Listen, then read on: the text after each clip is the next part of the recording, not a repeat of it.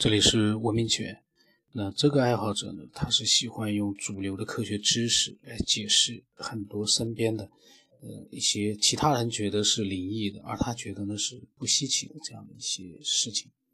那他也跟我讲了一下灵异事件，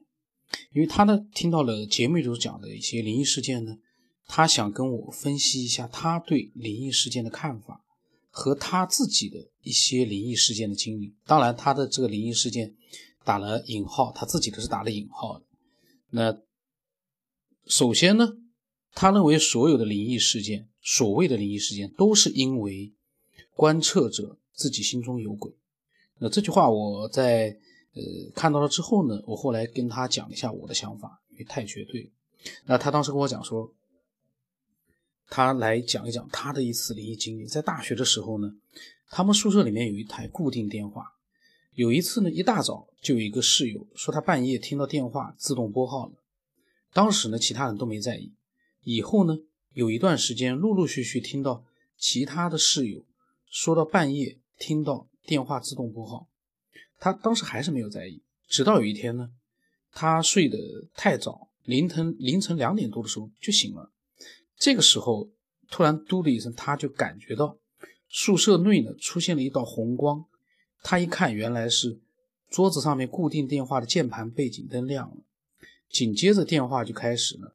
自动拨号，嘟嘟嘟嘟。然后呢，就听到反馈的声音说：“您拨打的电话已关机。”那这些声音呢，在寂静的夜里显得非常的响亮，吓得他立刻把头缩到被子里去。那之前可能他睡得很香，我在想，所以他从来没有听到过，呃，声音非常响亮的这些自动拨号的声音。那第二天他跟其他的室友呢讲起了这件事情的时候呢，其他人都不以为然，说其实早就告诉你了，我们早就听到过了。那之后呢，他也就没有在意了，因为当时呃他们宿舍呢很少打扫卫生，非常的脏。有一次他看不下去了。那估计是非常的脏，他看不下去了，他就开始打扫。当他擦桌子的时候呢，抬起电话机，就发现电话机里面好多水流出来。那原来呢，电话和饮水机呢放在一个桌子上，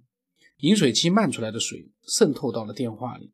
他呢就猜想是水把电话的键盘的拨号键呢重拨键短路了，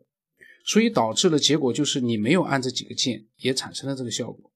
那他说，那肯定你会问，白天为什么没有出现自动拨号呢？他回想了一下，说呢，其实白天也有，只不过白天天很亮，宿舍里也很吵，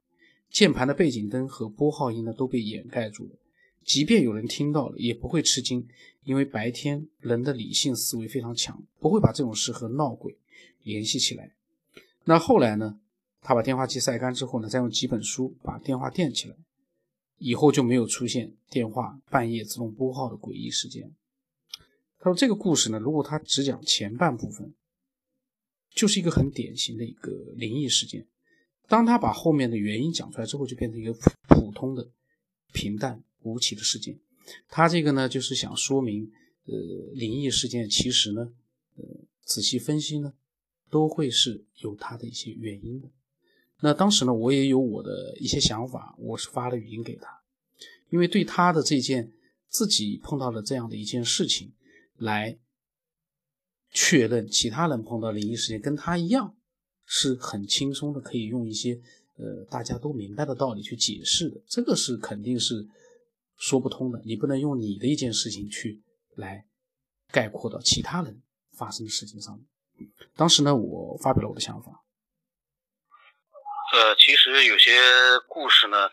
大家其实讲出来也是娱乐一下。另外一个，你的这个事件呢，是你自己发生的一个真实的事件。最后呢，你发现这其实不是一个灵异事件，但是你不能因为你的这样的一个，并非是灵异事件的一个误会，你就说人家，你不能因为你的这个所谓的灵异事件，到最后发现其实不是，你就来。说其他人发生的这个灵异事件都和你一样，都是一个心里有鬼，或者是一个其他的一个误会、巧合，这个有可能是，但也有可能不是，因为人家发生的灵异事件，你没有办法去做一个判断，因为一万个灵异事件，可能你能判断九千个，但是还有一千个你没办法判断，你也没资格去判断。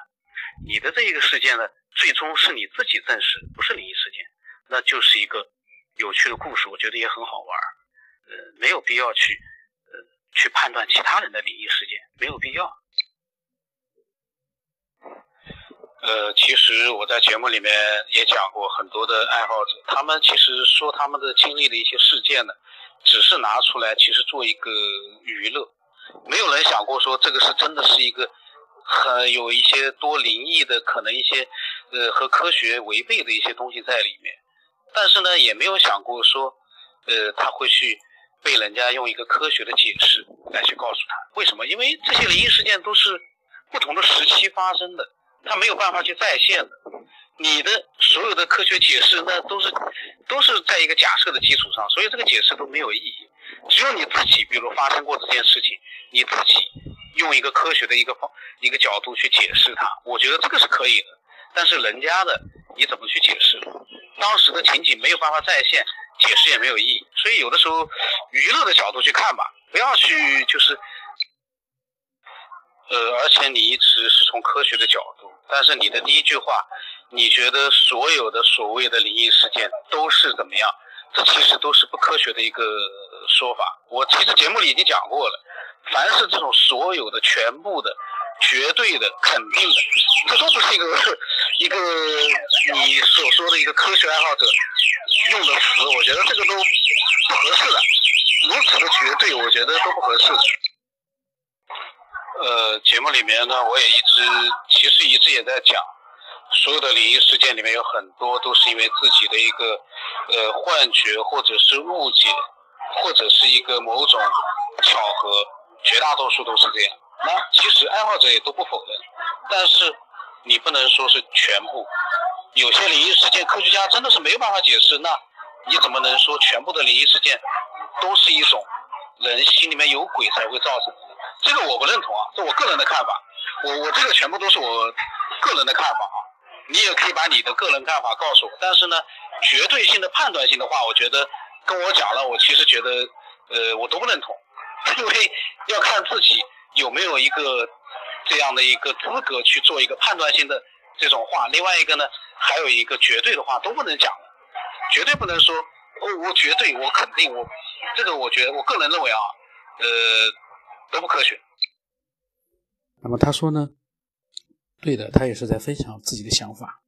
呃，他他也觉得呢，他说的那句话呢，确实并不是很严谨。那么我当时说呢，呃，其实严谨不严谨都无所谓，因为我在节目里面其实多次讲，呃，每一期节目里面都会有很多的错误，但是都没问题，因为我的节目一直在做，我都会不断的再去做一个修正。因为你没有任何的准备，脱口而出的话，那个没有人保证每句话都是无懈可击。何况认真准备过的，就算是一篇科学论文，都有可能被人证实错误百出是假的，或者说里面有什么问题。所以这个我觉得都不重要，只要我们是在开开心心的在做一个娱乐性的一个探讨就可以了，开下脑洞，天马行空，我觉得就是我们的目的。我们不是跟科学 有任何的，我们不想跟科学有任何的这种太严肃的一个接触，没有必要。科学是科学家去研究的，这是我一贯的一个观点。那么聊完了这个之后呢，呃，这个爱好者呢跟我就没有再继续过新的一个交流。那么，呃，期待他之后以后呢还会发出一些他从了解了很多科学的角度呢。发表一些他自己的一些个人的看法，而不是总是拿出一些主流的科学知识。科学知识，我觉得去呃查查这个呃专业的网站或者看看专业的书去了解的话，那也是一个浩瀚大海的那样的一个非常精深的这样的一个范围。我们没有必要去做那些事情。所以呢，呃，讲自己个人的独特的看法，比。拿出所谓的主流科学知识来去评判人家，我觉得更有意义。呃，那欢迎你也能把你的经历和想法呢，也能让更多人知道。我的微信是 b r o s 八不让成八。呃，反正怎么说呢，各种各样的爱好者，他们都有自己的个人特点。嗯，每个人呢，他都有一些被别人觉得嗯很舒服的认同的地方，也有一些可能其他人觉得嗯有些不认同，想去讲一下自己的看法，我觉得都没问题。因为这是一个自由的发表自己想法的世界，只要你。尊重了其他人的想法，这个世界就自由的。如果你对别的人都不尊重，那有的时候你的想法也未必被人家所接受。那今天就到这里吧。